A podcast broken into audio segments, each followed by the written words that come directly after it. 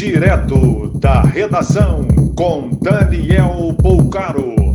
Olá, boa noite. Essas são as principais notícias da noite desta segunda-feira, 14 de dezembro de 2020. O último município brasileiro sem coronavírus começa a registrar os primeiros casos. É Cedro do Abaeté, no centro-oeste de Minas Gerais. As visitas aos presídios de Araxá e Uberaba, em Minas Gerais, foram suspensas após registro de 20 internos contaminados.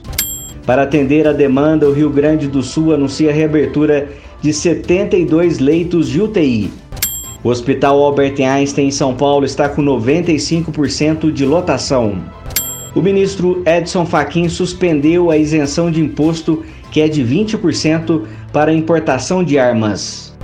O estado da Bahia vai abrir mais de 1.100 vagas para a Polícia Civil no próximo ano, entre elas cargos para delegado, investigador e escrivão.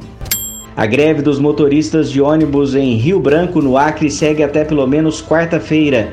As empresas exigem repasse de 2,4 milhões de reais para pagamento de salários atrasados. O Tribunal de Justiça de Minas Gerais condenou uma loja de bijuterias de Muriaé a pagar 50 mil reais de indenização a uma funcionária que tinha o pagamento condicionado à perda do seu peso. Por 200 reais, tinha que emagrecer até 5 quilos em um mês.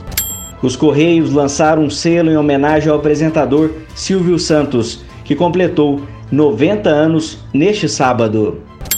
Um homem foi preso em Paraíso do Tocantins suspeito de matar um adolescente e esconder o corpo em cisterna de uma casa abandonada. A motivação seria vingança por outro crime de dívida de drogas. Mais informações no site da redação.com.br. Você ouviu direto da redação com Daniel Bolcaro.